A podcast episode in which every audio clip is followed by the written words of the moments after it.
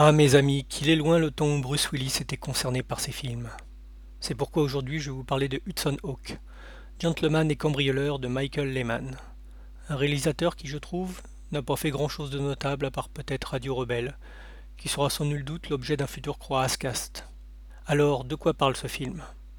Hudson Hawk, interprété par Bruce Willis, sort d'une longue peine de prison et ne désire qu'une chose, avoir la paix et déguster un cappuccino. Son ami Tony, joué ici par Danny Aiello, venu le chercher aux portes du pénitencier, le ramène chez lui, dans son bar, où il se retrouve confronté à la famille de mafieux du coin, qui lui propose, même pas 24 heures après sa libération, de cambrioler un musée pour récupérer une statue de Léonard de Vinci.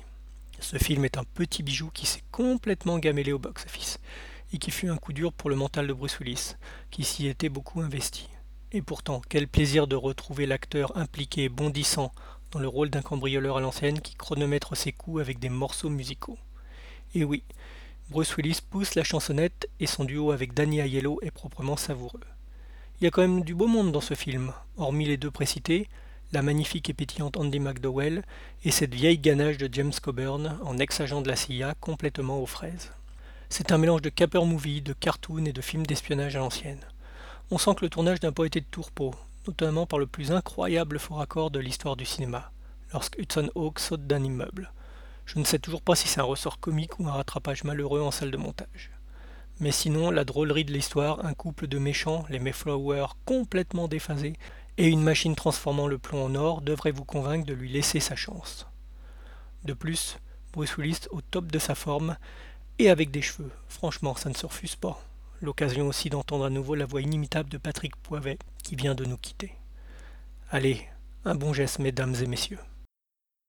Junior? Uh, we got about uh, five minutes and change. 532, swinging on a star. You know, they invented something while you're inside. It's called a watch. Hey, Tom.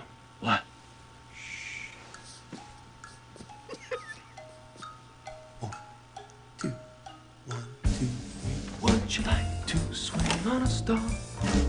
Carry moonbeams home in a jar. And be better off than you are. Oh, or would you rather be a mule?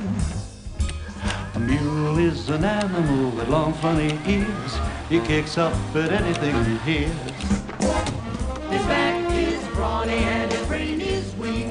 He's just plain stupid with a stubborn streak. And by the way, if you hate to go to school, You may grow up to be a mule.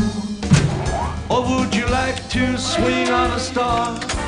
Carry moonbeams home in a jar. They're all back on. And be better off than you are. Or would you rather be a fish? A fish is an animal that swims in a brook. You can't write his name or read a book. To fool the people is his only thought. And though he's slippery, he still gets caught. If that sort of life is what you wish, you may grow up to be a fish. Or would you like to swing on a star? Every moonbeams home in a. And be better off than you are. Or would you rather be a pig? A pig is an animal with dirt on his face. Shoes are a terrible disgrace. He's got no manners when he eats his food.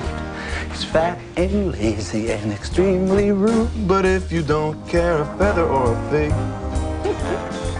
you may grow up to be a pig. And all the monkeys on in the zoo. Every day you see quite a few. So you see, it's all up to you. You could be better than you are. You could be swinging on a star. You Got the horse head?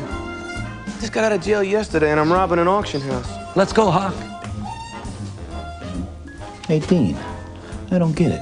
I'm looking at the auction room and I see that little blue chair. I didn't want to do it. You could be swinging on it. All I on wanted a was a cappuccino. Snap out of it! You think that's strange? Check out Screen 2. Hey, that's us. Somebody rewired the recorder. I hold you responsible, You could Tommy. be swinging on a star. Let's take it home. You could